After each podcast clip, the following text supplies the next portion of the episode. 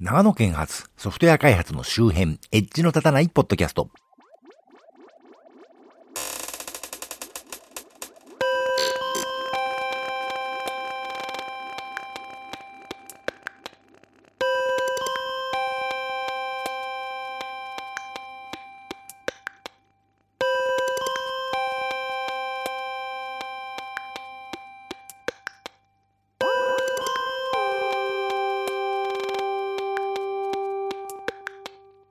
どうも、コンピューターで楽しいことがしたい人、そして東日本の震災以降見るテレビ番組が偏ってしまいまして、あんまり一般ニュースやバラエティを見なくなった反面、その頃子供たちがね、中高生だったこともあって、一緒になってアニメをよく見るようになったのはいいんですが、最近うちの息子たちもやれ部活だなんだと、いろいろ始めますと、それほどテレビも見なくなってきて、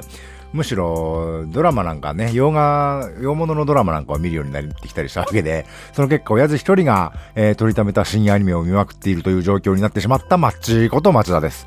というわけで、えー、なんと4月は5週目があったんですね。もう今日5月1日ですけどね。えー、まあ5週目があるときは何やらスペシャルな企画をやればいいんじゃないかと思っていたんですけど、何の用意もしてなかったことに気がついて、あー、しまったと思ってまして、まあしょうがないのでダラダラ喋ろうという今回思考ですけどね。えー、この番組を今年の1月に始めて、これでなんと4ヶ月を経ましてね、以前にもクルトンというポッドキャスト番組をやってましたけど、あれもう6年とか7年とか前に始めたんでしたっけね。あの時はまあとにかくやるのはいいけど、聞いてる人いるのかいないのかさっぱりわからんっていうね、なんていうか自己満足にすらならないというか、やればやるほど自己不満足というか、さらに一応ある程度ね、最初はゲストというかセミレギュラーの方とかと一緒に対談というか座談会というかね、そういう形式だったんですけど、まあとにかく編集が大変でね、あれを毎週ペースで配信するにはもう、一週間ほとんどあれのことばっかり考えてないといけないというね、もちろん私しがないサラリーマンですから、昼間は仕事してるわけで、プライベート時間をね、全部捧げる感じになってしまいましてね。今だから言いますけど、あの、出てくださる皆さんもね、みんな、聞き手がいるというかね、いや、いないかもしれないんだけど、そういう、いるっていう想定で喋ってくれればいいんだけど、まあ、ほとんどの方がね、まあ、難しいでは思うんですけど、そうではないので、自分が楽しいことだけ喋って気持ちよくなっちゃいましてね。それで2時間ぐらい食べったやつを、それをそのまま流すわけにはいかないじゃんよということで、面白かった部分をね、ピックアップしたり、話の前後入れ替えたりして、なんとか30分ぐらいの内容にしてたわけです。で、そこまでやって聞かれてんだか聞かれてないんだかさっぱりわかんねえという状況はさすがにね、辛すぎるということで、なんとなく続かなくなっちゃったんですね。まあ、出演していただいた方を予告なく解雇したり もしましたけどね。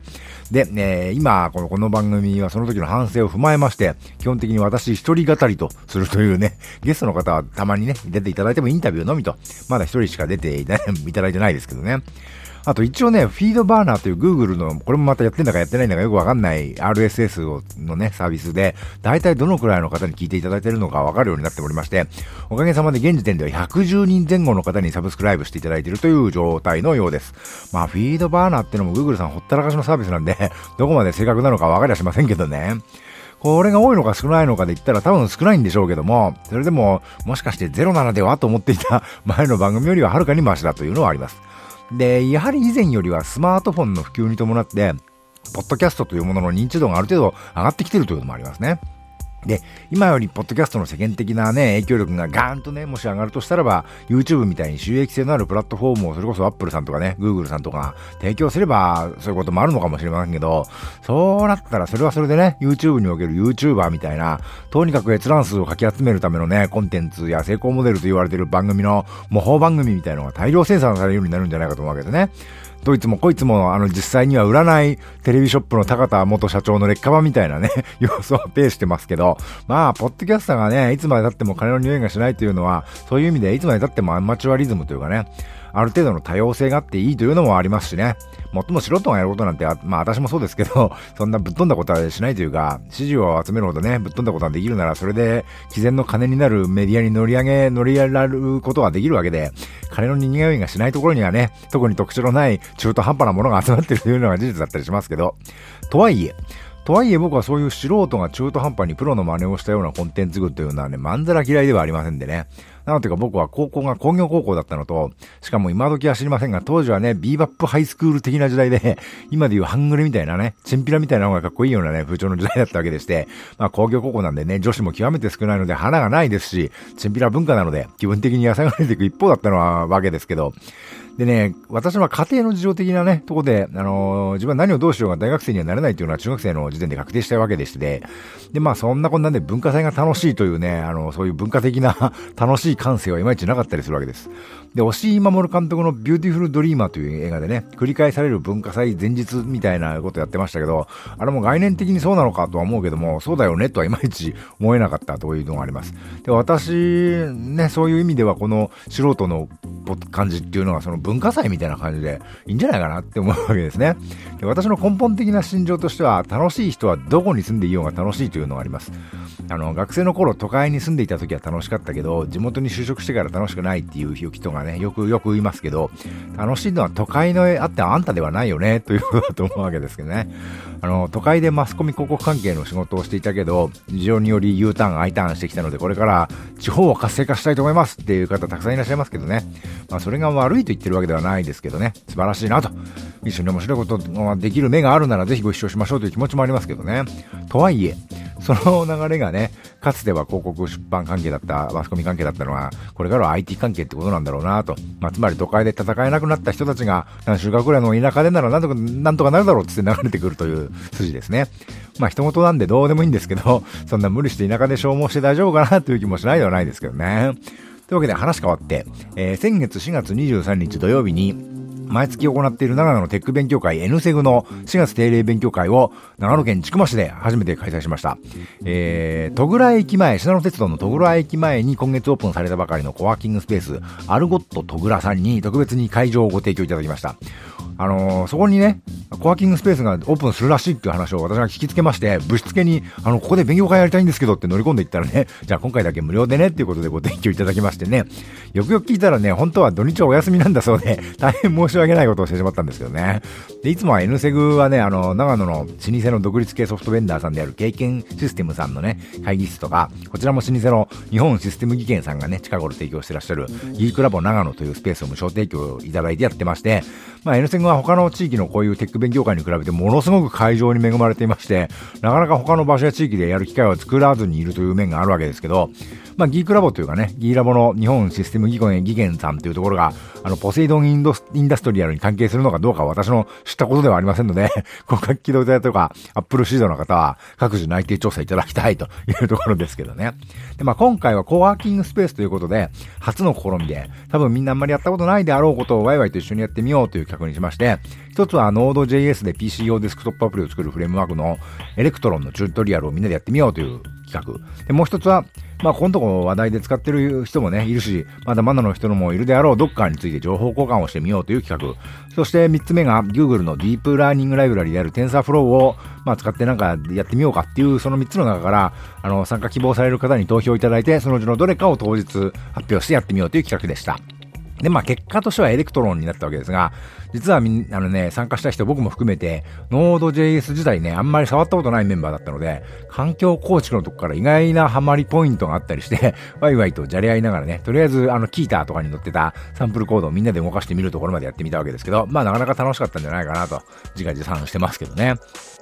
今回こういう形態にしたのは、せっかくコワーキングスペースならいつものようなね、プレゼン大会よりそっちの方が面白そうかなと思ったわけです。まあ、アルゴット戸倉さんがね、まあ、ゆったりやるなら10人ぐらい、机とかなしでキツキツに詰めて15人ぐらいがね、あの、フリースペースでの定員かなということで、まあ、10名定員ということで募集したんですけど、まあ、ちくま市の戸倉駅前という何にもないところでやるんで、まあ、そんなに集まらないだろうと正直思っていたらば、定員を超えるね、お申し込みをいただいてしまいまして、まあ、今回いろんな意味で初の試みだったので、常連のメンバーの人が何人かがね、ネタ的にご協力いただければな、のぐらいのつもりだったんですけど、N セグの子さんメンバーだけでなく、さっき言ったポセイドンじゃなくて、あの、ギゲンさんのギーラボのね、千曲市とその隣坂城町に住んでらっしゃる方にも参加いただいたり、さらにあの、初参加を表明された方もいらしたんですが、その方は11番目のお申し込みだったということと、その方は TensorFlow をやりたかったということとのことで、今回は Electron になりそうですよとお伝えしたら、では次回以降でとおっしゃられて、今回は残念ながら参加されなかったのですけど、で、えー、今回参加いただいた皆様には、あの、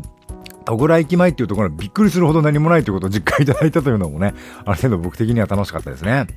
よくシャッター街という言葉がありますけど、そもそもシャッターがついてるような建物すらないというね。これでも、戸倉上山田温泉という長野県を代表する観光地の玄関口なんですけどね。そしてまあ、そんな場所にコワーキングスペースというね、まあ、知らんやつがの本と考えると、人の流動の、流動性のね、高いところに作るような施設を作られた、アルゴット戸倉さんのね、よく言えば戦略的というかね、よく言えば無謀というかね、そういうところの楽しさというのもあるわけです。あるもっと所さんのね、Facebook ページを拝見すると、オープンして間もない上にそんな外野的にはね、正直アウェイじゃないのっていう状況をぶっ飛ばすぐらいに精力的に活動されているようなんで、まあ、とね、とも楽しみに思ってます。私も2週間に1回ぐらいはお邪魔して、一人黙々快適なことをね、やってみたいなと思ってるんですけど、あの、冒頭言いました以前やってたね、クルトンっていうポッドキャスト番組で、マクドナルドとかから生中継みたいなことをやってたこともありますけど、覚えてる方はいないと思いますけど、そのうちそういうこともやってみたら面白いかなと思ってるんですけどね。というわけで、えー、この番組、iTunes ストアに、この番組のレビューをいただいているんで、それを紹介させていただきたいと思います。えー、仕事も遊びも楽しんでそう、星5ついただきましてありがとうございます。マーク2さんという方です。音楽やら何やらの雑談をしているだけかと思いきや IT 系トークでは深い知識をにじませる。決めるとこはきっちり決めるおっちゃんです。単純、えー、軽快な語り口も気持ちいいですね。こんな上司と仕事がしたいと。おっちゃんやで。あの ありがとうございます。超嬉しいです。超恥ずかしいですね。あの、多分、私をね、上司とする目になってる不幸な部下たちはそんなこと思ってないとは思うんですけど、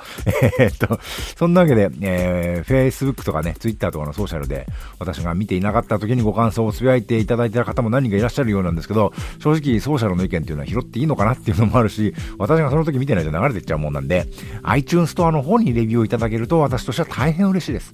まあ、くだらねえ老害だからやめちめえみたいなのもね、正直嬉しいんですよ。あの、冒頭言いましたけど、聞いてる人いるのかいねえのかわからんという状態が実は一番きつかったりするんでね。というわけでレビューいただけると嬉しいです。現状まだこのマーク2さんの一件だけなんでね。さて、そんなわけで大型連休真っ只中ですね。皆様お仕事休み中に個人プロジェクトを立ち上げてらっしゃいますか？私はこの番組をやるので精一杯ですけどね。というわけで、なんか企画してなかったので、えー、早口でだなんか手がとか喋っただけですけど、なんか、えー、ちょっとだけにしようと思ったけど、変なんかいろいろ喋りましたね。というわけで、今回はこの辺で、ではまた。